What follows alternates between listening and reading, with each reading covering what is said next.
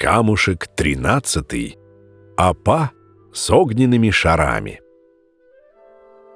Апайкина-гарь — деревня, расположенная в верховье Казанки. Рассказывают, что у старика-лесника была странная жена, которую местные называли Апа. Так уважительно татары обращаются к женщинам почтенного возраста. В округе все ее побаивались.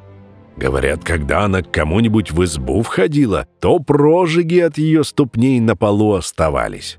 Если за дверную ручку бралась, то после к ней уже никто прикоснуться не мог. Раскалялась, как железка на наковальне.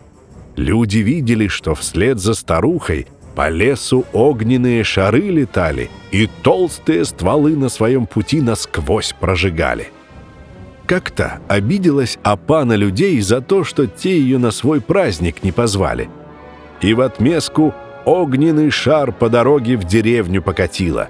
Он то к одним воротам завернет, то у других остановится, то на крыльцо запрыгнет, а то прямо в окошко. И там, где он появится, сразу пожар начинался. Выгорела вся деревня дотла. Сельчане в страхе разбежались, но потом вернулись на пепелище и еще краше прежних избы отстроили. С тех пор деревня эта называется Апайкина-Гарь.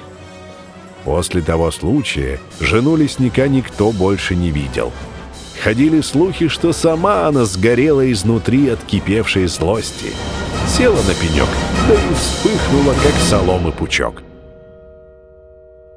А жизнь на Казанской земле — всегда она возрождается. Из руин и пепла. Лишь была бы живая вода поблизости.